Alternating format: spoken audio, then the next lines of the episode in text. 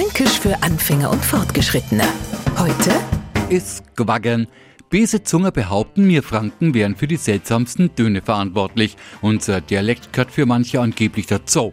Wir sagen natürlich nix da Töne. Unser Fränkisch mechert man eher mit Wohlklang beschreiben. Seltsame Töne kommen schon woanders her. Zum Beispiel aus unserer Morgengegend. Wenn wir mal zu viel und zu hastig trunken haben, no gwargelt es so und äh, schlockert. Ne, es quaggert halt. Und ist unser Meier Wasser in die Show gelaufen, no quaggert's in unsere Show. Ist Quaggern ist also so ein Glucksen und Blubbern. Fränkisch für Anfänger und Fortgeschrittene. Morgen früh eine neue Folge. Und alle Folgen als Podcast auf podu.de.